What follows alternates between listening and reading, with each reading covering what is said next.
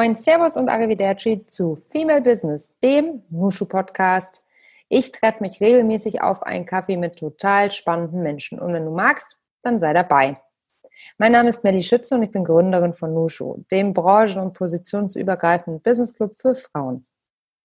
Die gebürtige Dresdnerin Maren Wagener hat Medienmanagement an der Hochschule mit Weida studiert. Nach mehreren freiberuflichen Tätigkeiten als Projektmanagerin gründet sie 2008 in Hamburg die Firma Fast Forward GmbH, ein B2B-Unternehmen im Bereich der digitalen Medienproduktion, sozusagen ein Servicepartner für Werbe-, Kreativ- und Digitalagenturen. Dort beschäftigt sie nun ein Kernteam von acht Projektmanagerinnen und 50 bis 60 freien Entwicklerinnen und ProgrammiererInnen. Das gesamte angeschlossene Netzwerk umfasst mehr als 150 FreelancerInnen aus den verschiedensten Bereichen der Online-Werbung und Programmierung. Und weil wir heute eine Doppelspitze im Gespräch haben, stelle ich euch nun auch Matthias vor. Das ist nämlich Marens Mann.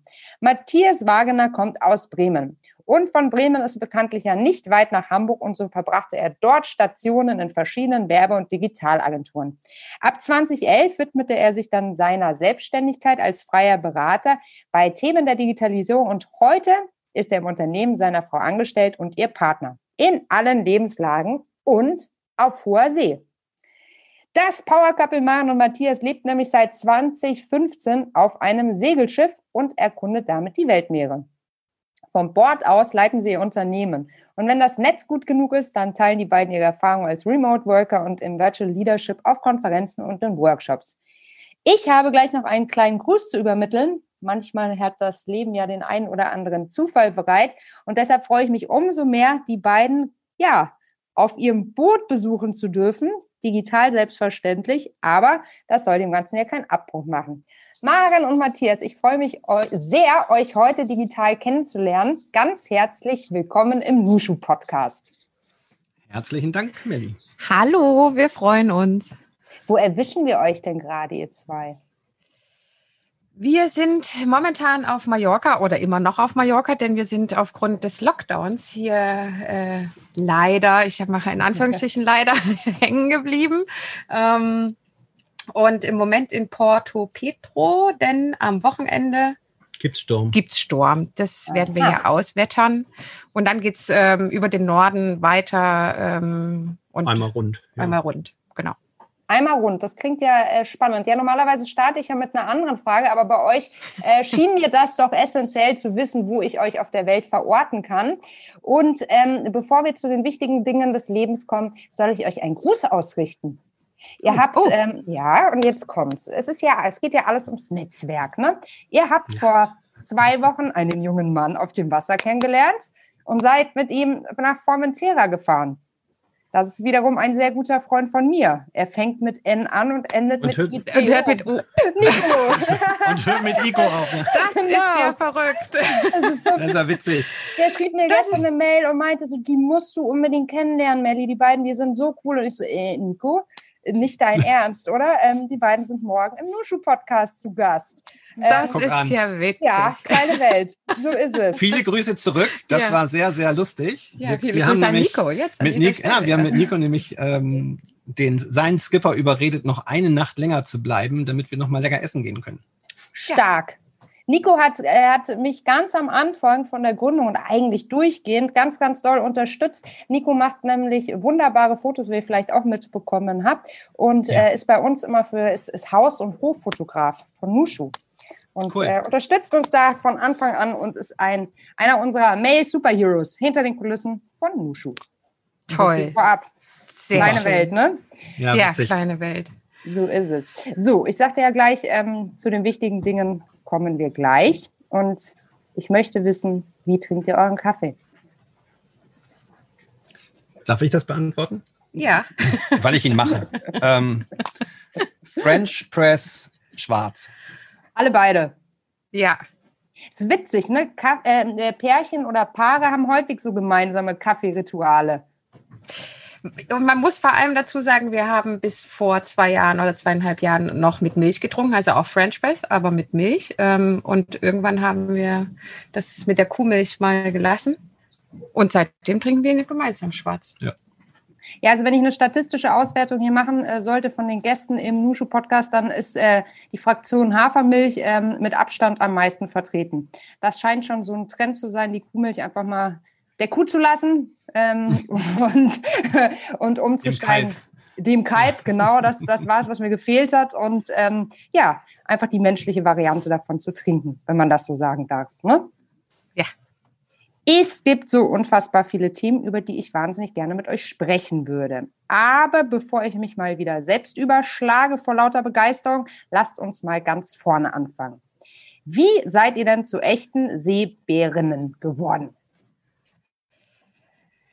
Ähm, ich bin 2007 nach Hamburg gezogen zu Matthias, ähm, hatte bis dahin mit Segeln überhaupt nichts am Hut, dachte aber, wenn man in Hamburg lebt, ähm, dann muss man eigentlich einen Segelschein machen bin ähm, an die Alster, habe mich bei Captain Brüssel oder bei Brüssel, glaube ich, heißen sie nur, bei Brüssel mhm. angemeldet und habe einen Segelschein und einen Sportbootführerschein See und bin ähm, da gemacht. Und zwei Jahre sind wir dann gemeinsam, also es ist unabhängig von Matthias, also das mhm. war meine alleinige Entscheidung. Ähm, und dann sind wir zwei Jahre auf der Alster gesegelt. Aber Matthias segelt schon seit du sechs bist, glaube ich. Ja, mit sechs habe ich meinen ersten Segelschein ja. gemacht, ja. Also ja. bei mir ist es ähm, durch den Vater initiiert. Ähm, als Teenager bin ich natürlich ausgestiegen, weil, wie mein Vater so schön sagt, äh, Segeln ist Sitzsport. Ich bin dann Windsurfen gegangen und ähm, erst mit, äh, als äh, kurz bevor Maren nach Hamburg kam, habe ich angefangen, auf der Alster Feierabendsegeln zu betreiben mit so äh, 6,50 Meter Regattabooten. Mhm. Und mit Maren dann äh, zusammen, wie auch mein Vater sagen würde, das Dickschiff segeln, also unser erstes eigenes Boot auf der Ostsee. Ähm, das haben wir dann zusammen im Prinzip angefangen. Das hatte ich vorher auch noch nicht so erlebt. Genau. Und dann sind wir vier Jahre auf der Ostsee gesegelt, ähm, haben das auch ein bisschen ausgetestet, ob das funktioniert mit dem Arbeiten an Bord. Und das klappte hervorragend und somit kam dann äh, der Gedanke, hm, dann lass uns das doch irgendwo machen, wo die Sonne ein bisschen öfter scheint und das Wasser ein bisschen wärmer ist. Und äh, ja, dann ist die Idee geboren. 2012. 2012 genau. circa, ja, doch in die Welt zu segeln. Und das hat dann aber auch noch mal zwei bis drei Jahre gedauert, bis wir dann tatsächlich 2015 äh, umgezogen sind, wie wir schön sagen, denn wir haben keine Wohnung mehr. Hat das so viel Vorbereitungszeit ähm, benötigt? Ja, ich, ja, also bei uns ja. Wir haben mhm. ähm, gemeinsam unterschiedliche Kurse noch besucht, keine Scheine mhm. gemacht, sondern ähm, Notfalltrainings mit Feuerlöschen und Lecks stopfen, ähm, Medizin an Bord, äh, sowas. Also so eine persönliche mhm. Vorbereitung eher auf irgendwelche potenziellen Notfallsituationen und parallel vor allen Dingen unser er, unsere erste Warst, das Boot ähm, bauen lassen sozusagen. Und das hat alleine zwei Jahre gedauert. Und diese Zeit haben wir genutzt, um eben uns persönlich, aber auch ähm, professionell, was die Firma angeht, schon mal vorzubereiten, weil das auch ganz sicherlich ähm, nachher sogar noch eine größere Veränderung war, als wir vorher gedacht haben. Aber wir mhm. haben schon gedacht, okay, was müssen wir eigentlich bedenken? Ähm, haben uns da ein bisschen coachen lassen und so. Genau, also es würden wir auch immer empfehlen, sich dabei Zeit zu lassen. Ja. Also das nicht von heute auf morgen, also die, die Idee entsteht und dann von heute auf morgen das gleich sozusagen umzusetzen, sondern diesen Prozess, der Prozess war wichtig, weil man quasi langsam in diese Idee auch reingewachsen ist und ähm, zum Schluss dann tatsächlich äh, man es nicht mehr erwarten konnte, dass äh, es dann langsam losgeht. Also es war auf jeden Fall, ähm, es ist die, der bessere Weg, äh, mhm. Äh, sich damit sozusagen ein bisschen Zeit zu lassen. Mhm. Ähm, wo ich gerne nochmal nachfragen würde, ihr sagt, ihr habt das Boot bauen lassen. Seid ihr da so rangegangen wie ähm, Otto Normalsterblich, wenn er sein Reihenhaus plant? ähm, im Sinne von, wie mögen wir es gerne leiden, was ist uns wichtig ähm, oder wie plant man ein Boot, auf dem man wirklich sehr viel Zeit verbringt. Du lachst, Maren. Ja, naja, das ist eine Anfängerfrage, aber ich versuche mich da jetzt reinzufühlen. Ich habe jetzt das Reihenhaus. ja, ich sehe schon den entsetzten Blick, aber ihr wisst, was ich meine. Ja, natürlich. Ähm, Also uns war auf jeden Fall schon mal klar, dass es nicht mit der Black Molly, das war unser erstes Schiff, mit der wir auf der Ostsee gesegelt sind, äh, ähm, dass wir jetzt nicht mit diesem Schiff machen, denn es war ein reines Holzschiff, ähm, wunderschön, äh, schwarz lackiert außen, aber wahnsinnig aufwendig in der Instandhaltung. Also man muss da wirklich jedes Jahr ähm, abschleifen, das Holz, ähm, also das Teakdeck und also äh, es bedarf sehr viel Pflege und wir wussten, dass das erstens nicht wahrscheinlich gar nicht so machbar ist neben der Arbeit für uns und ähm, wir auch nicht wussten, wie das quasi das mit dem Wetter, ähm, wie das sich dann verhält mit dem mhm. Schiff, äh, mit dem Holz. Holz. Mhm. Ähm, und, das, und der zweite und sehr wichtigste Aspekt war die Sicherheit. Äh, so ein Holzboot, wenn man da einen Container rammt, dann hast du da, glaube ich, auch bei schnell ein Loch drin. Und ähm, deswegen wollten wir einen etwas stärkeren Rumpf. Und es war ja, Aluminium. Die, du sagst Container, die internationalen Seglergemeinschaft spricht da auch von UFOs, Unknown Floating Objects, gibt es äh, relativ viel. Wir haben jetzt gerade diesen Sommer auch einen anderen, ein anderes segelndes Paar getroffen. Die haben tatsächlich sich das Boot mit an einem Container vor Lissabon kaputt gefahren und ähm, das musste ein halbes Jahr repariert werden. Das gibt es also auch nicht nur irgendwo in der ganz, ganz, ganz, ganz entfernten weiten Welt, sondern auch hier in Europa. Ähm, vielleicht nochmal zum Thema Reihenhaus. Wir, es war mhm. eben kein Reihenhaus. Reihenhäuser sind ja schon relativ standardisiert. Wir hätten auch ein standardisiertes Boot kaufen können. Wir hatten zwei Ideen dabei eigentlich. Das eine war, dass wir gar nicht wussten, wo wir eigentlich hinwollen, also wo wir irgendwann ankommen. Ähm, unser Lieblingssatz war, wir segeln in die Welt und nicht um die Welt. Es gab also überhaupt keine feste Route.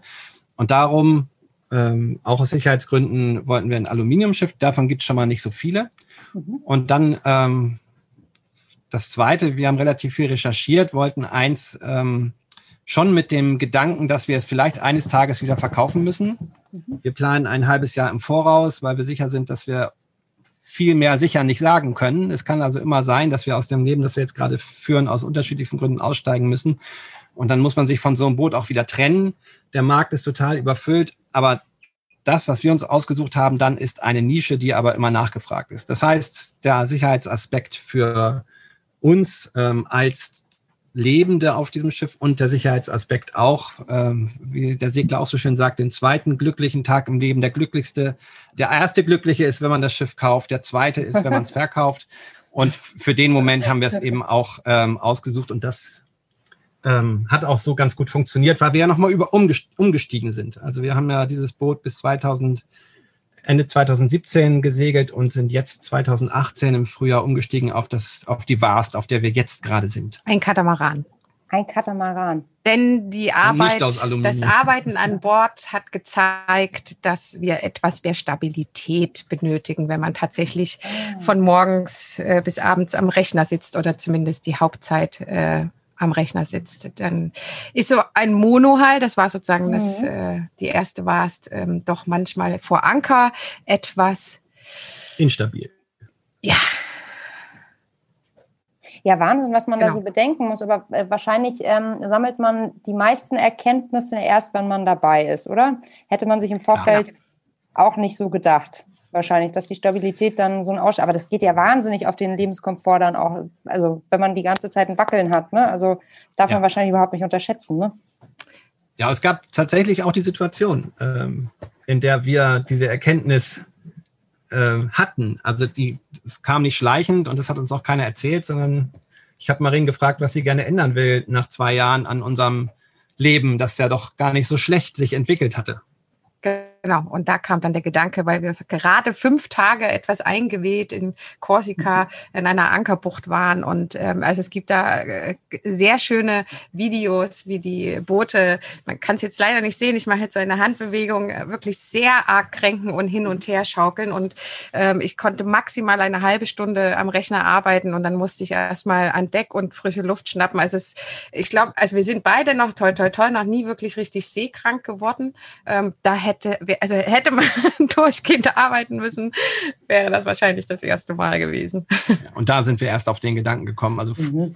davor haben wir nie darüber gesprochen, dass ein Katamaran ein potenzielles Vehikel für uns ja, wäre. Genau. Ja. Naja.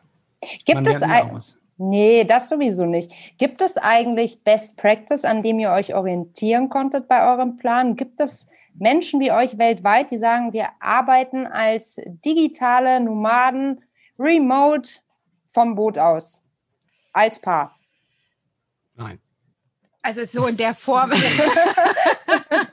so in der Form, wie wir es machen, ähm, würde ich auch sagen, nein, denn wir äh, sagen auch äh, gerne. Wir kennen keine, müssen wir sagen. Also, ja, genau, wir kennen keine. Wir haben stimmt. niemanden getroffen. Auch auf den YouTube-Kanälen, den einschlägigen, gibt es andere Lebensmodelle oder auch. Äh, und die tatsächlich auch eher, eher in die Richtung digitale Nomaden mhm. gehen. Wir würden uns auch gar nicht als digitale Nomaden sehen, denn wir verantworten sozusagen eine Firma und müssen auch quasi permanent erreichbar sein. Als digitale Nomade verstehe ich es, dass man man arbeitet viel, keine Ahnung, vier Wochen am Stück und dann macht man erstmal auch wieder eine Pause und reist. Ähm, und dann muss man halt irgendwann wieder arbeiten. Und ähm, das ist bei uns eben etwas anders, denn wir sind permanent ganz normal ähm, von Montag bis Freitag.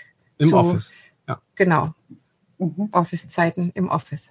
Ja, Wahnsinn. Wenn man dann nicht mal irgendwie so eine Blaupause hat und nachlesen kann, so haben es andere gemacht, dann ist das wahrscheinlich ganz, ganz viel ausprobieren und äh, sich ähm, ja immer wieder dem Optimum nähern und dann ändert sich wieder alles und dann fängt man wieder von vorne an. Und das ist wahrscheinlich auch gerade der Reiz, ne? Ja, von vorne würde ich gar nicht sagen. Mhm. Ähm, ich, du, ich, du hast total recht. Ähm, die, ähm, es ist ständig alles irgendwie neu. Also dieses Jahr zeigt uns ja, hat es uns ja allen nochmal äh, gezeigt. Ja. Äh, und so wie dieses Frühjahr, so ist das bei uns. Wir sind ja in ständiger Bewegung eigentlich. Also ob das jetzt wetterbedingt ist, ob das jobbedingt ist oder vielleicht auch privat, familienbedingt ist, sind wir ständig irgendwie am, am Organisieren und so. Und das, ähm, ich glaube, diese Zwangsflexibilität oder die Grundflexibilität in unserem Leben, die, die kommen uns da schon zugute. Also ähm, wir kommen damit eigentlich ganz gut zurecht, ähm, dieser mhm. ständigen Weiterentwicklung mhm. und dem Gefühl, nicht fertig zu sein, ne? was, mhm. ähm, glaube ich, aber auch jedem gut tut, das für sich so zu empfinden, nicht fertig zu sein. Also. Mhm. Ja, das ähm, das ist sicherlich eine ganz interessante Komponente. Auch eine interessante Komponente und sehr spannend, wie ich finde, ist das Thema Verfügbarkeit. Da wollte ich gerne mit euch drüber sprechen. Gerade die Verfügbarkeit von selbstständigen UnternehmerInnen. Ähm, es ist ja doch so, ähm, wir sollten doch eigentlich alle wissen, dass der Zusammenhang zwischen der Fliegerei und dem Klimawandel oft genug medial wurde und wird. Andererseits ist es nach wie vor gesellschaftlich vor Corona äh, völlig in Ordnung gewesen, für einen einstündigen Termin von Hamburg nach Düsseldorf zu fliegen. Muss halt so und die Bahn dauert ja auch so lang. Ich, es kommt mir manchmal so vor, als wäre es, als würde es wahnsinnig viel darum gehen, verfügbar zu sein und das in unserer Welt unfassbar wichtig ist. Aber gerade bei Wissensarbeiterinnen geht es auch weniger um die geistige als auch um die physische Präsenz. Versteht ihr, wie ich meine? Der habt ihr euch ja komplett entzogen. Ja. Ist es eine ganz bewusste Entscheidung gewesen im Sinne von, wir entziehen uns auch diesem, diesem Hassel? Empfindet ihr diesen Hassel auch zum Teil als extrem fordernd? Weil ich finde es einen sehr, sehr mutigen Schritt, zu sagen, ich bin nicht mehr da, wo mein Kerngeschäft ist.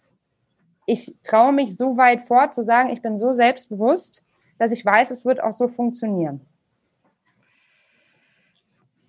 Ähm, äh, ich würde erst mal da ansetzen, dass äh, die Firma, also 2008 war es Forward, äh, hatte ich was Forward gegründet, ähm, schon immer so aufgebaut war, also auf Remote aufgebaut war. Ähm, auch wenn wir ein Office in Hamburg haben, habe ich den Mitarbeiterinnen immer die Freiheit gelassen, ähm, ins Office zu kommen oder nicht. Ähm, und wir hatten es gerade eben in dem mhm. Vortrag auch gesagt, ähm, ich habe versucht, auch schon von Anfang an den Kunden zu sagen, dass es nicht unbedingt notwendig ist für jeden, für jedes Briefing, für jede für Abstimmung irgendwie sich sehen zu müssen, sondern dass vieles virtuell funktioniert. Wir sagen natürlich bei größeren Projekten, wenn es ähm, sehr umfangreiche Projekte sind und dass man zu einem Kickoff vielleicht vorbeikommen könnte. Ähm, und das findet alles aber innerhalb von Deutschland statt äh, bei uns, weil unsere Kunden in Deutschland und in der Sch äh, Schweiz äh, vorrangig sind. Mhm. Ähm, doch das ist so selten, dass man wirklich ja selten sagen kann. Also Kundenmeetings kann man bei uns wahrscheinlich an einer Hand, maximal zwei Händen im Jahr ähm, abzählen, ähm, wenn überhaupt. Ja. Und deine Eingangsfrage, oder der, der, Anfang war ja, haben wir uns dem ähm, entzogen, also bewusst und empfinden wir das auch. Also ich glaube, wir empfinden das heute stärker als zum Zeitpunkt, als wir aufs Boot gezogen sind. Ähm, das heißt, diese Entscheidung war nicht wegen dieses Stresses oder wegen dieses Hassels, sondern es gab verschiedene Möglichkeiten. Die eine Möglichkeit war, dass Marins Firma so aufgebaut war und uns ermöglicht hat, eben viel segeln zu gehen. Und dadurch haben wir schon erkannt, okay, ähm, man kann das eben auch ganz anders machen oder wir können das ganz anders machen. Ähm, das hatte nur dann auch Konsequenzen. Also ich konnte den Job, den ich vorher gemacht habe, nicht machen, weil meine, mein Job als Berater, auch Digitalberater, schon Präsenz äh, nach sich gezogen hat. Es war also klar, dass ich den so nicht in der Form weitermachen könnte. Seitdem bin ich eben bei meiner Frau angestellt mhm. und bringe meine Kompetenz und meine Skills eben einfach in unserem Unter in ihr Unternehmen ähm, ein. So, das heißt also dieser dieser Hassel und dieser Stress, dieses Reisen, das vor Ort sein ähm, und die Präsenz, da stellt sich gleichzeitig ja auch noch die Frage, warum das eigentlich so ist. Nicht? Der Wissensarbeiter der muss nicht da sein, der muss seine sein Wissen, äh, beziehungsweise in unserem Fall äh, Projektmanagement und auch tatsächlich Programmiertätigkeiten oder Kreation oder sowas irgendwie zuliefern können. Dafür ist die Infrastruktur schon lange da, digital. Die Frage ist also, woran liegt es eigentlich, dass diese Meetings ständig stattfinden? Ähm, und da kommen wir in so eine sozialpsychologische Ecke, die ich schwierig finde, aber ich glaube, für viele Menschen ist es einfach wichtig, äh, gesehen zu werden und dieses direkte Feedback zu kriegen. Und es ist tatsächlich eine Herausforderung. Und ich glaube, mir ist das am Anfang viel schwerer gefallen als dir, ähm, das aufzugeben. Also nicht diese, dieses Ego äh, eben in der Gegend rumzukarren, um, um irgendwo zu sein. Weil wir müssen nicht irgendwo sein, wir müssen irgendwas liefern. Und das können wir tatsächlich äh, von überall. Mhm. Wie seht ihr das denn oder wie gestaltet ihr denn aus der Distanz eine lebendige Unternehmenskultur? Und wie bordet ihr auch eure MitarbeiterInnen an? Die, die haben ja nicht immer so gearbeitet. Das ist für viele ja wahrscheinlich auch eine riesige Umstellung bei euch anzufangen. Was habt ihr da für Erfahrungen? Wie, wie geht ihr da ran? Okay, das waren zwei Punkte. Ähm, Schieß gleich gerne glaub, noch mehr hinterher, aber genau. okay, ich fange ich fang mal so an mit der Unternehmenskultur. Ähm, wir. Ich hätte mit der Ausbildung angefangen. Ja, wir können auch mit der Ausbildung an. Doch, du hast alles wissen. Ja, da an. ja, das stimmt. Wir fangen da an. Ähm, also erst einmal ähm, ähm, bis auf Matthias und mich und eine die, die neueste Mitarbeiterin sind alle äh, Ladies im Projektmanagement Quereinsteigerin. Ähm, also die kommen, sie haben quasi noch nicht äh, virtuell beziehungsweise remote gearbeitet und sie hatten mit digitaler Produktion auch noch nichts zu tun. Oder Marketing. Oder Marketing. Ähm, das heißt, ähm, wir, wir starten äh, mit einer, einer, wir nennen es jetzt äh, Vorausbildung, eine Art Fernstudium. Das geht ungefähr ein halbes Jahr, ähm, wo wir quasi das Thema digitale Welt äh, erstmal näher bringen, um abzuklopfen, ob es wirklich etwas was für, für die jeweilige Lady ist oder nicht. Ähm, und wenn sie merkt, dass das genau äh, ihr Ding ist und ihr Spaß macht, ähm, geht es in so eine Art Shadowing, ähm, in dem quasi ähm, am Anfang war ich es und äh, eine Kollegin, äh, Mitarbeiterin von, von mir macht das jetzt sozusagen seit zwei Jahren auch schon erfolgreich, geht im Shadowing mit der, mit der neuen äh, Lady sozusagen ins Projektgeschäft. Also das heißt, sie ähm, liest erst nur mit, um zu sehen, äh, wie kommunizieren wir, wie reden wir mit den Kunden, wie reden wir mit den Programmierern, ähm, in was für einer Frequenz. Ähm, dann irgendwann, wenn sie merken, dass sie, dass sie das verstanden haben, gehen sie sozusagen in, in die direkte Kommunikation, aber der, äh, das Tandem bleibt noch im CC und irgendwann, sagen wir mal, je nachdem, wie das von den Skills der, der Lady abhängig, ähm, spätestens nach einem halben Jahr laufen sie ganz allein. Also der Prozess geht ungefähr so ein halbes bis ein Jahr und dann sind sie ausgebildete technische Projektmanagerin.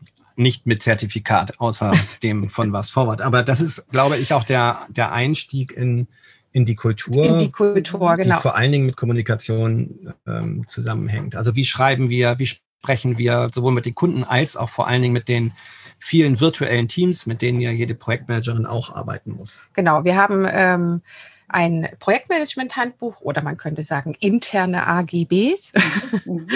ähm, Und da ist eigentlich so ziemlich alles ähm, niedergeschrieben, äh, äh, eben in welcher Frequenz wir kommunizieren, wie wir kommunizieren. Ähm, als Beispiel, äh, bei uns gibt es kein LG.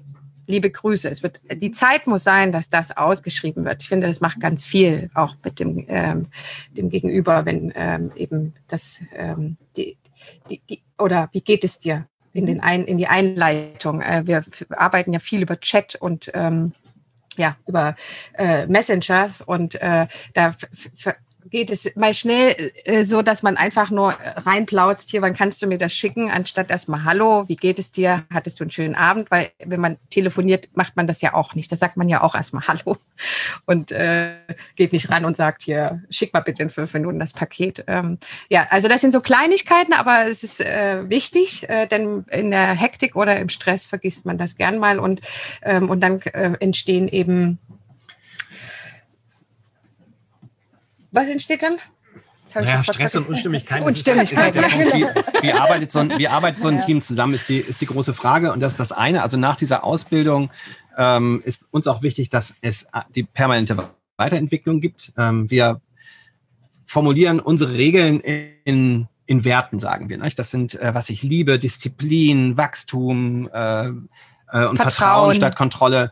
Und ähm, in diesen Werten gibt es dann eben immer konkrete ähm, Anwendungsfälle oder auch Hinweise, wie wir arbeiten. Und ich glaube, die Art und Weise, wie wir kommunizieren und wie wir über diese Regeln sprechen, ist schon Teil einer, ein Teil unserer Kultur.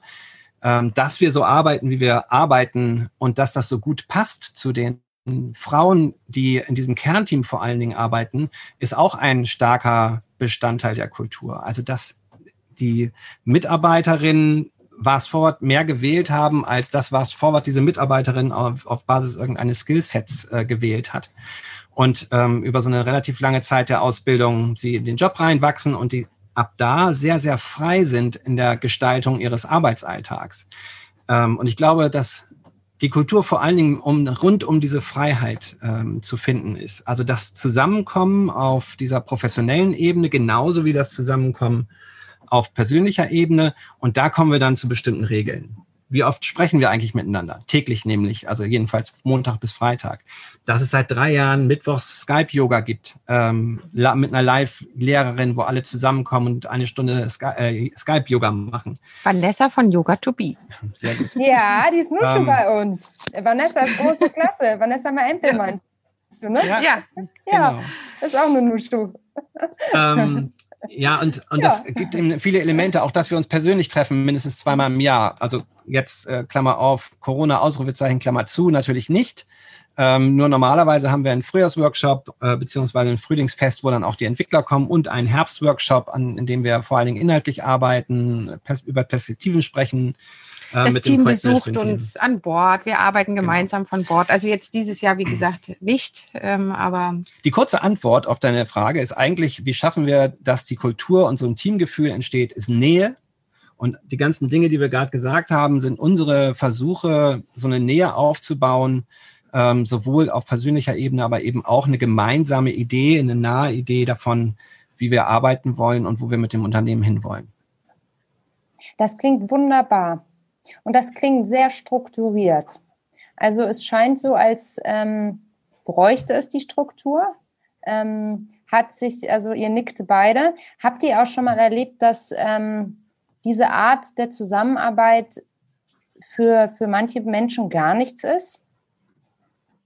Oder ja. kann man oder kann jede Person durch die richtige Ausbildung und an die Hand nehmen dorthin gebracht werden? Ja. Also ich, ich denke auch, dass es nicht für, also wie Matthias schon sagt, wir haben es schon erlebt und ich denke auch, dass es nicht für jeden etwas ist. Also es gibt äh, Menschen, die gern in ein Büro gehen, ähm, die das Haus verlassen möchten, um dann sozusagen ähm, in einem Office oder wo auch immer. Diese ähm, Trennung so, brauchen wahrscheinlich. Genau, ne? diese, ja genau, diese Trennung zwischen, ja, die Trennung zwischen Arbeit und, und Privatem. Ja, bei uns ist das schon, also wir sagen ja auch nicht Work-Life-Balance, sondern Work-Life-Blending. Bei ja. uns, also uns beide als Unternehmerinnen ähm, ist das, ähm, für uns ist das irgendwie selbstverständlich. Das geht immer irgendwie auch um die Zukunft der Firma, weil das nun mal unser ähm, unsere Zukunft, unsere Zukunft ja. ist auch und auch unser aktuelles Leben finanziert. Ähm, und es gibt, denke ich, in jedem Unternehmen Mitarbeiterinnen, für die das anders ist. Die wollen irgendwo hin, die sind da gerne bereit, sozusagen gegen Vertrag, Bezahlung ihre Leistung zu bringen, möchten aber dann auch, wenn Feierabend ist, nicht mehr behelligt werden. Und das ist mhm. völlig fein und auch völlig in Ordnung. Ähm, ich glaube, es ist nicht, ja, wie du sagst, nicht für jeden oder jede. Ähm, und wie, das führt wieder dazu, wie unser Team eigentlich zusammengekommen ist, nicht? dass die im Prinzip was Forward ausgewählt haben. Es waren alles Empfehlungen irgendwie aus dem Bekanntenkreis vom Hundeplatz. Äh, ähm, wie auch immer. Platz, ne? Der Hundeplatz, die Hundestunde. ja. ja. Mhm. Jobbörse, Hundeplatz. Mhm. genau. Apropos Hund, habt ihr einen mit? Kann man einen Hund am Bord halten? Ja. Ja, kann man, haben wir das aber. Das machen nicht. viele, wir nicht, nein. Ja, das gibt es doch manchmal. Das äh, sieht man auch noch so in Kinderbüchern Ach, von früher. Katzen. Das ist immer so Katzen. Ah ja, wegen der Und Mäuse. Katze, früher, ne? Papagei. Ne? Ja. ja. Also ja. es gibt auf jeden Fall Bordkatzen, Bordhunde. Äh, wir haben kein Haustier. Wir hatten aber auch noch keine Mäuse. Nee. ja, ihr seid ja auch nicht Zum so oft an Land. Wo sollen die denn dann auch äh, aufspringen? Ne? Ach, das geht recht schnell. Das ja? geht recht schnell. Ja, die kommen über die Landlein. Ähm, tak, tak, tak. Ah. Mal schnell eine Ratte an Bord. Da gibt es sogar in den, muss man mal beobachten, wenn du mal irgendwann in einem Hafen bist, vor allen Dingen in, in südlichen mhm. äh, Häfen, haben die größeren Schiffe immer so ähm, Scheiben. Ja, so Scheiben, damit äh, die. An den Festmachern? An den Festmachern, damit die. Genau. Ratten damit die Nager den Weg nicht finden. Ja. Ah, dann ist es eine Sackgasse sozusagen. Ja, ja. Verstehe, okay. Ähm, ich würde ganz gerne noch über was anderes sprechen. Es gibt ja nicht so viele Menschen, die gemeinsam mit dem Partner, dem Lebenspartner, äh, den ganzen Tag verbringen und das auch beruflich. Ähm, was ist, gibt es eine besondere Herausforderung dabei oder würdet ihr es jedem empfehlen? Ähm, äh, ich, ich weiß aus eigener Erfahrung, dass es ähm, häufig auch mit gewissen Vorurteilen verbunden ist oder mit ähm, einem Erstaunen, wie man das denn schaffen könne, das. Wie ist es bei euch? Ähm, äh, stoßt ihr auf ganz viel positives Feedback? Ist euch das wurscht? Ähm, macht das was mit euch? Erzähl doch mal. Also es ist auf jeden Fall mit einer der häufig, häufigst gestelltesten Fragen. Und es ist uns eigentlich wurscht. Und es ist uns wurscht. Also ich, ich denke, das hängt äh, äh von, den, von dem Personen ab. Ähm, wir sind auf jeden Fall ein Paar, was besser funktioniert, wenn man sich sieht. Ähm, mhm. Und ähm, umso öfter oder länger wir uns sehen, umso besser. Also wir, wir funktionieren nicht so gut, wenn man, wenn wir getrennt sind. Mhm. Und klar, nichtsdestotrotz es ist ein kleiner Raum, äh, es sind 24 Stunden, sieben Tage die Woche und wie du schon sagst, wir arbeiten auch zusammen. Ähm, ich, ein Punkt ist, wir kennen beide unsere Schwächen und Stärken und ergänzen uns dadurch sehr gut in und, der Arbeit sowie auch im Privaten. Und in der Selbsterkenntnis und auch in der Erkenntnis, im Erkennen des anderen hat uns das Segeln auf jeden Fall auch sehr geholfen, mhm. ähm, weil man da ja ganz schnell ganz nackt ist. Nicht? Also wenn du nicht gar nicht klamottenmäßig, sondern in dem, wie man tatsächlich ist. Mhm. Ähm, ja, ich muss kurz das Schmunzeln aushalten. ähm, nackt, nackt gesagt. Ein genau. ähm, wenn wir Passage segeln, also mehrere Tage am Stück zu zweit, dann ist immer einer auf Wache und der andere hat frei Wache sozusagen. Ähm, das kann nicht einer alleine machen. Also dieses Boot ist zu groß und zu performanceorientiert, als dass es sich alleine segeln ließe. Das Wetter ist sowieso immer wieder auch sehr herausfordernd. Das geht nur zu zweit. Und die Frage ist, wie schafft man das über, also weil das ja wirklich Stresssituationen sind. Und wenn Maren schlafen geht und ich Wache habe nachts, dann vertraut sie mir einfach stumpf ihr Leben an. Das, da gibt es wenig dran zu beschönigen. Ähm, hier sind große Schiffe unterwegs, eben diese UFOs, von denen wir schon gesprochen haben. Ähm, Oder Orcas, die jetzt gerade vor die Schiffe angreifen. Nee, wir Nein, nicht. wir nicht, aber im Moment greifen Orcas die Segelboote an äh, vor der Küste Spaniens, äh, Ecke ähm, Biscaya. Hm. Ja. Was macht man also, denn dann, wenn ein Orca kommt? Versuchen Sieht abzuhauen. Das sind, ja, ja, kannst du mal, wenn, wenn, du, wenn du das mal dir eher googelst, ist mhm. ganz spannend, das sind halt 15 Orcas um so eine Yacht rum, da kannst du nicht mehr viel machen, das ist dann ein echtes Problem. Und sie wissen auch nicht, die was da es gerade los ist, warum die Orcas das machen. Ja. Wie würde Trump sagen, unprecedented? mhm. gibt es äh, im Prinzip noch keine, äh, keine Fälle. Auf jeden Fall ähm, sind uh. diese, glaube ich, ist diese Situation mit dem Segeln ähm, äh, ein, ein Punkt, der uns oder ist eine Entwicklung, die uns geholfen hat, auch äh, im Umgang miteinander, wenn wir zusammenarbeiten. Also was sind meine eigenen Stärken, was sind meine eigenen Nichtstärken, ähm, was kann der andere, die andere besser und entsprechend eben auch die Aufgaben zu verteilen.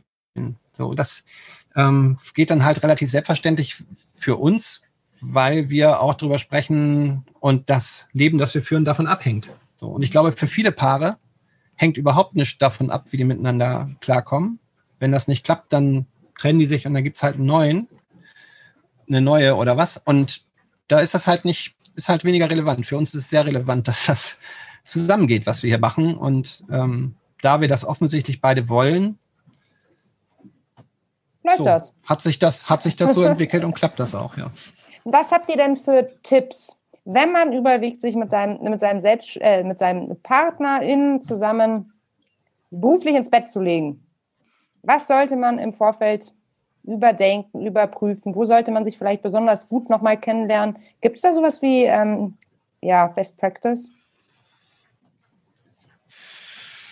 Schwierig, ne? Du siehst zwei, zwei Leute mit die dicke Backen machen. Ich weiß nicht, das ist so schlecht, ein, äh, schwierig. Das ist so wie, weiß nicht, ähm, wie so Beziehungsratgeber. Ne? Das ist ja auch so künstliche Intuition irgendwie, beziehungsweise von jemandem anders für einen vorgedacht und ob das dann zur Lebenssituation passt oder nicht, finde ich eine echte Herausforderung. Ich glaube, wenn man es einfach halten will oder simpel, ähm, dann ist es die, also eine wirkliche gemeinsame Idee davon zu haben, was mhm. dabei rauskommen soll. Und bezogen aufs Business übrigens, doch ist es relativ simpel. Was vorwärts gehört nur Maren. Mhm. Ich arbeite für meine Frau. Und so eine Trennung äh, oder so eine Eindeutigkeit ähm, ist, glaube ich, hilfreich. Also mhm. so, da gibt es keinen, wer hat jetzt das letzte Wort, sondern das ist relativ klar. Natürlich reden wir äh, manchmal relativ lange über das letzte Wort, bevor es dann, bevor Maren es dann hat. Aber ähm, letztlich ähm, ist das eine, äh, wäre das von mir als derjenige, der nicht äh, derjenige ist, der das letzte Wort hat, auf jeden Fall eine Empfehlung für alle, die partnerschaftlich gründen wollen. Da muss man sich nämlich über die Verteilung dieser Partnerschaft sehr, sehr klar sein. Genau, das wäre auch mein Tipp. Ähm, man sollte sich klar sein, wie die Verteilung ist, was das Ziel ist auch. Ja. Also man sollte eine gemeinsame Vorstellung von ähm, dem haben, was, äh, wo, wo die Firma hin möchte oder wo man überhaupt stehen möchte, als Beispiel in den nächsten fünf Jahren. Also für uns, wir merken auch als Paar, ähm, ist es total wichtig, immer noch weiter Ziele und Träume zu haben. Also das, äh, also gemeinsame Ziele. Nicht ja, nur ja. einer ein Ziel hat, ja. Mhm. Aber ich finde, das ist ehrlich gesagt schon ein super Tipp, ähm, Matthias, weil erstmal würde man ja denken, wenn man an gemeinsames Business geht als Paar, dass es natürlich gleichberechtigt aufgeteilt werden muss.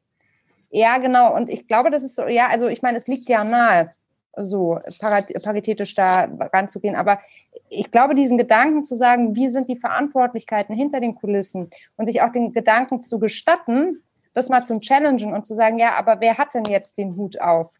Also das genau. finde ich ehrlich gesagt schon einen wahnsinnig guten Tipp. Weil ich glaube nicht, dass man so weit denkt, weil man automatisch davon ausgeht, man macht das ja gemeinsam. Deshalb macht man es ja. Es sind halt, ist halt keine Tüte Bonschen, die man sich teilt. Ne? Ja, die, ja. Ähm, das ähm, so, und danach, nicht? also äh, was Maren sagt, also danach ein gemeinsames Ziel zu haben und da paritätisch mit Volldampf alle zusammen ähm, an, einer, an einem Strang zu ziehen, das ist nämlich dann die Herausforderung. Wenn du dann nämlich jemanden hast, der sagt, ah, pff, ist ja nicht meins, äh, der Bums, äh, da muss ich nicht hier 9 to 5, da reicht die halbe Kraft, dann weißt du halt auch Bescheid. Also, dann weißt du aber echt Bescheid, also auf ganz vielen ja. Ebenen. Ja. ja, recht. Hast du total recht. Ich würde gerne noch ein paar Antworten auf ein paar schwierige Fragen haben. Eine lautet, was war der Moment, der für euch das bislang größte Erfolgserlebnis war? Ich kann es eingrenzen der letzten fünf Jahre. Uh. Das größte Erfolgserlebnis, wir sind aufs Schiff gezogen in den letzten fünf Ja, doch, doch, wahrscheinlich, wahrscheinlich ist das, den Schritt gemacht zu haben. Den Schritt gemacht zu haben. Vielleicht würde ich aber dann, wenn wir jetzt äh, darüber sprechen, äh, 2016 anführen, als wir entschieden haben, die Wohnung aufzulösen. Genau, man muss dazu sagen, wir haben die Wohnung nicht direkt am Anfang ähm, aufgeben, sondern hatten sie als Fallback behalten und haben nach und, und untervermietet und ähm, nach einem Jahr gemerkt, dass das so überflüssig ist. Und wenn wir irgendwann wieder zurückkommen, dann mietet oder kauft man sich halt eine neue Wohnung. Also ähm, das ist so Quatsch, dass äh, diese Sicherheit zu behalten. Ähm, und und das war also Erfolgserlebnis, das war wirklich erleichternd. Ne? Ich äh, ja. weiß nicht, ob du schon mal, du bist ja wahrscheinlich auch schon mal umgezogen, hast einen Keller ausgeräumt. Äh, ständig. Nach ständig. einigen. Heute Morgen habe ähm, ich, ja, mh, genau, mh, ja, so, Und wir haben keinen Keller mehr. Ne? Wir haben 11 Quadratmeter Storage in Hamburg. Ähm, das ist ein Raum, der ist auch relativ vollgestellt, weil wir so eine Grundausstattung an Möbeln, also Tisch, Stühle, Bett, Regal, sowas ist da drin und große Kartons mit Papieren, die man aufbewahren muss, also von der Firma. Und zwei große Kartons, so Kleiderkartons, in denen hängen drei Anzüge, glaube ich, oder zwei sogar nur. Und ähm, ein paar Kleider, äh, ein paar für, wenn Kleider die auf Hochzeiten, Hochzeiten oder so eingeladen sind. Und das ja. ist sozusagen eingelagert. Und ähm, der Rest ist, alles, was wir haben, befindet sich hier an Bord. Also es ist äh, nichts sozusagen, es gibt keine es gibt keinen Keller. Und das ist, ähm, glaube ich, nach wie vor, also wir sind weit davon weg, ähm, irgendwie wahnsinnig bescheiden zu leben oder sowas. Aber alles, was wir machen, machen wir erstmal für uns. Also hier ist ja keiner, nicht? Der, der sieht, keine Ahnung, wie unsere Kaffeetassen aussehen oder so. Das, wir machen den ganzen Quatsch und das ist so erleichternd gewesen, glaube ich, ähm, für mich jedenfalls. Wir machen das alles für uns ja. und so, wie wir das gern möchten. Es gibt eine Regel, die ähm, uns beiden viel Spaß macht, sie dem anderen um die Ohren zu hauen. Wer ein paar Schuhe kauft, muss auf ein anderes Paar verzichten. Mhm. Also es gibt sozusagen auch keinen, weil dieses Boot muss leicht sein, äh, das gehört zu diesem Boot dazu. Es gibt also auch keinen Wildwuchs an Anschaffungen. An oder Klamotten so. oder irgendwas, ja. genau. Wenn etwas Neues gekauft wird, muss etwas anderes gehen. Ja. Wie viel Quadratmeter das, habt ihr da eigentlich Wohnfläche, wenn ich mal zwischenfunken darf? Oh Gott, das, ich vergesse ich immer wieder. Was das? Ich hätte jetzt gesagt so zehn. Nein, nein, das ist ein bisschen mehr. Also ich sag, ich sag jetzt mal ja, nee. Der Raum, dieser Raum, den wir hier haben, das ist schon, sind schon zwölf Quadratmeter, glaube ich, wenn du den Salon und den, das Cockpit äh, mitrechnest, also den Bereich außen. Und dann haben wir in den Rümpfen noch relativ kleine Kabinen. Es ist nicht viel Raum sozusagen. Also das ähm, ist. Aber ihr habt ja auch draußen noch, ne? Wir sind permanent draußen und mhm. der, ich glaube, was, ähm, wenn, sobald wir rausgehen und die Leinen losmachen, können wir halt überall hin. Also, was Raum ja macht, nicht? also wenn du ihn dir umschlossen vorstellst, dann nimmt der Perspektive und mhm. Ausblick. Wir wechseln permanent äh, den Ausblick und die Perspektive und sind froh, dass wir unser Zuhause dabei haben. Wir können damit überall hin. Ähm, da geht es viel weniger um den Lebensraum an Bord sozusagen, sondern um die Freizügigkeit drumherum. Wie der Krebs, der hat sein Zuhause auch immer dabei. Ja. Hm. Der ist aber nicht so. Oder die Schnecke. das ging an euch. So, dann möchte ich gerne wissen, was war die größte Herausforderung eurer gemeinsamen Karriere?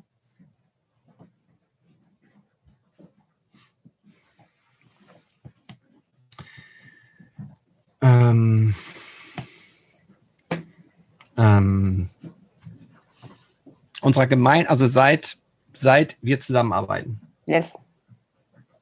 Also für mich, für mich war die größte Herausforderung in meiner Karriere, äh, die Entscheidung zu treffen, tatsächlich bei Was Forward angestellt zu werden und ähm, aus meiner persönlichen Karriere, die man sich ja häufig so äh, linear leicht aufwärts gerichtet vorstellt, wenn es um Geld geht und irgendwelche Positionen oder sowas.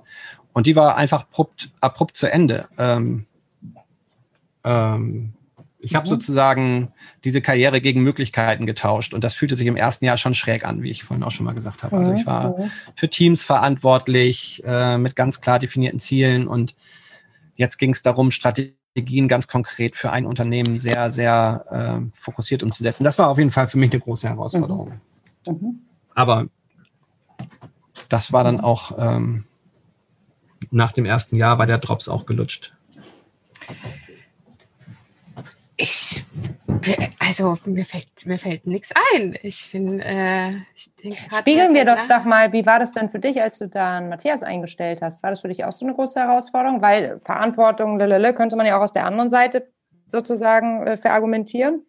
Nein, für mich war es ein großer Bonus, äh, oh. Matthias im, im, Team aufnehmen zu dürfen. Also ich habe nie Schön. darüber nachgedacht, er ist mein Mann und jetzt könnten wir, jetzt, jetzt ist es bald unsere Ehe kaputt, weil wir zusammen arbeiten, weil wir es eben davor auch schon gemacht haben. Also Matthias war zwar nicht in der Firma, war aber ein starker Halt und Berater ähm, seit Beginn der, äh, der Firma und und deshalb stand das erstmal gar nicht irgendwie äh, zur Debatte. Und als, er, als wir darüber nachgedacht haben, dass er mit in die Firma einsteigt, habe ich nur gedacht, besser, besser, besser kann es nicht kommen für uns, weil er ist ähm, eigentlich eine ganz andere Liga.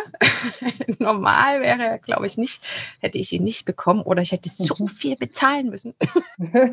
oder man heiratet einfach. Also,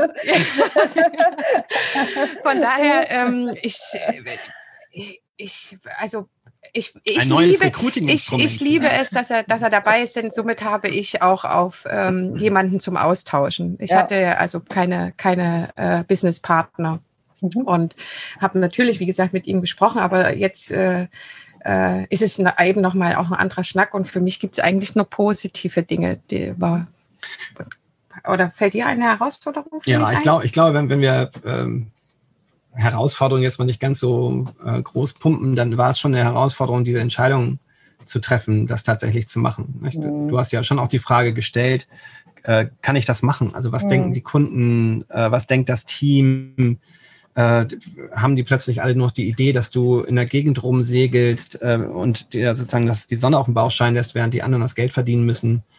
Ähm, also diese Entscheidung tatsächlich, da, darum hat es ja auch so relativ lange gedauert. Wir haben angefangen mit der Vorbereitung, aber bis es dann soweit war, haben wir schon Zeit gebraucht, um uns damit auch, oder du auch vor allem, dich damit anzufreunden. Und dieses erste Jahr äh, Kontrollverlust fühlte sich für dich auch erstmal nicht so gut an, würde ich sagen. Ja, bezogen auf die Firma auf genau. jeden Fall. Aber die ja. Frage war ja auf unsere gemeinsame Karriere. Gemeinsame Karriere? Ist ja auch ein, also ich würde es gelten lassen, weil ich finde das ja auch ein, okay. ein Aspekt. Aber ich kann es, also großes, großes, großes äh, Verständnis. Das muss wahnsinnig krass sein.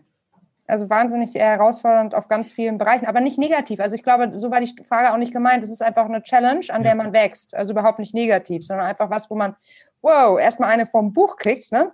Ähm, und so dann halt schaut, wie man, wie man damit umgeht. Ne? Ja, das Verrückte ist, wie so mit so vielen Herausforderungen, man merkt die Tragweite erst, wenn man drin steckt. Mhm. Also es lässt sich, glaube ich, nicht theoretisch vorwegnehmen oder irgendwie anlesen, dass man so, oh ja, jetzt bin ich hier. Jetzt muss ich mhm. folgende sechs Schritte machen, die ich neulich in diesem netten Ratgeber für äh, selbstständige Unternehmer gelesen habe. Ja, genau. Den wünscht man sich manchmal, aber den gibt es einfach nicht. Verdammt. Nein. Nicht für jede Situation, nein. Richtig. Ich würde ganz gerne Quick and Dirty nochmal machen mit euch. Eine Special Maritime Edition habe ich mir äh, nur für euch überlebt. Ähm, sie ist ein bisschen cheesy geworden. Ich probiere es jetzt trotzdem mal. Ähm, ich wünsche mir kurze, knappe, prägnante Antworten. Los geht es mit Landratten im Umgang mit New Work. Woran erkannt, äh, erkennt man sie? Äh, wa was, war, was woran erkennt man? Leute, ich war so stolz. Also nochmal. Landratten im Umgang mit New Work. Woran erkennt man sie? Am Starbucks Kaffeebecher in der Hand wahrscheinlich. Ich bin Maren nicht passt. spontan okay. Der Kaffeebecher, na gut, passt zum Podcast, lassen wir jetzt mal so gelten. Schon mal drüber nachgedacht, die Segel zu streichen? Nein. Kein Endedatum, um Blade Runner zu zitieren. Okay. Schon mal richtig Schiffbruch erlitten? Nein. Ja. Was? Warst du ja nicht dabei? Vor, ich habe vor, vor, ich hab vor, Matthias vor, Wache gehalten hat, genau. ich habe vor, hab vor Kalmar Black Molly von Das Tonne, ist kein Schiffbruch, das ist kein Schiffbruch. Ja. ähm, aus eurer Erfahrung, was ist der Garant dafür, so richtig in Schieflage zu kommen als Remote Worker? Nicht erreichbar zu sein. Ja. nicht erreichbar zu sein. Es macht so ein hohes Stresslevel, dieses Spiel. Ne? Ja, Wir haben nichts geändert. Ich muss nur ein bisschen, ich muss nur ein bisschen lauter und forwarder sprechen. Dann macht es schon sofort diesen Effekt. Was erweitert euren Horizont? Der dieser Perspektivwechsel, das Reisen, die unterschiedlichen Orte. Jeder Morgen. Hoi, hoi, hoi. Oh. Du hast angefangen. Ja, ja, das war super. Wenn ihr eine Sache auf der Welt sofort ändern könntet, was wäre diese? Ein Corona-Impfstoff. Ja, Impfstoff, ich wollte auch gerade sagen, ein Impfstoff, ja. Wie ist eure Definition von Feminismus?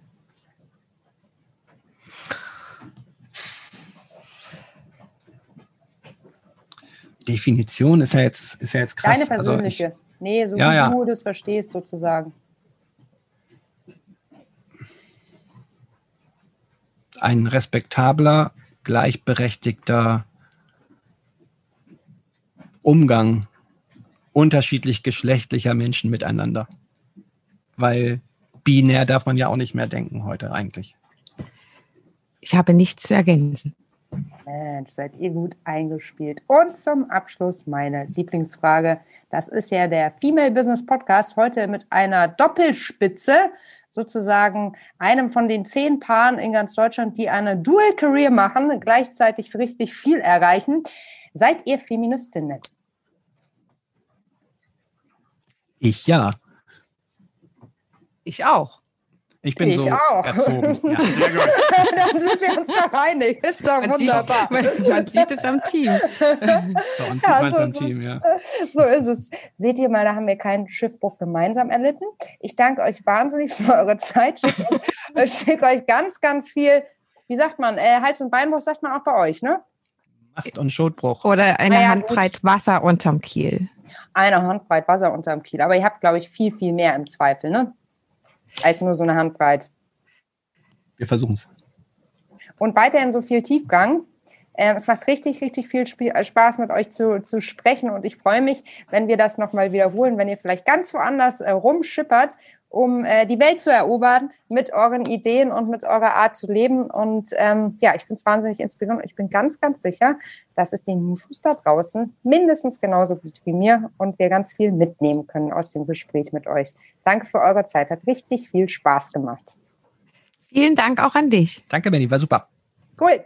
Arrivederci. Tschüss, tschüss. Adios nach Spanien. Adio. Adios. Das war Female Business, der Nushu Podcast. Heute von hoher See. Wenn dir unser Gespräch gefallen und dich inspiriert hat, dann freue ich mich total, wenn du uns abonnierst, eine 5-Sterne-Bewertung gibst und den Nushu Podcast mit deinem Netzwerk teilst. Du kennst weitere spannende Persönlichkeiten, die ganz unbedingt zu Wort kommen sollen, dann schick uns eine Mail an podcast.teamnushu.de. Ich bin Melly Schütze, Gründerin von Nushu. Und wenn auch du für mehr Weiblichkeit in der Wirtschaft einstehen möchtest, schau jetzt auf der Website www.teamnushu, bei LinkedIn unter Nushu Female Business oder bei Insta unter Team Nushu vorbei und bewirb dich auf einen Platz in Team Nushu. Wir freuen uns auf dich.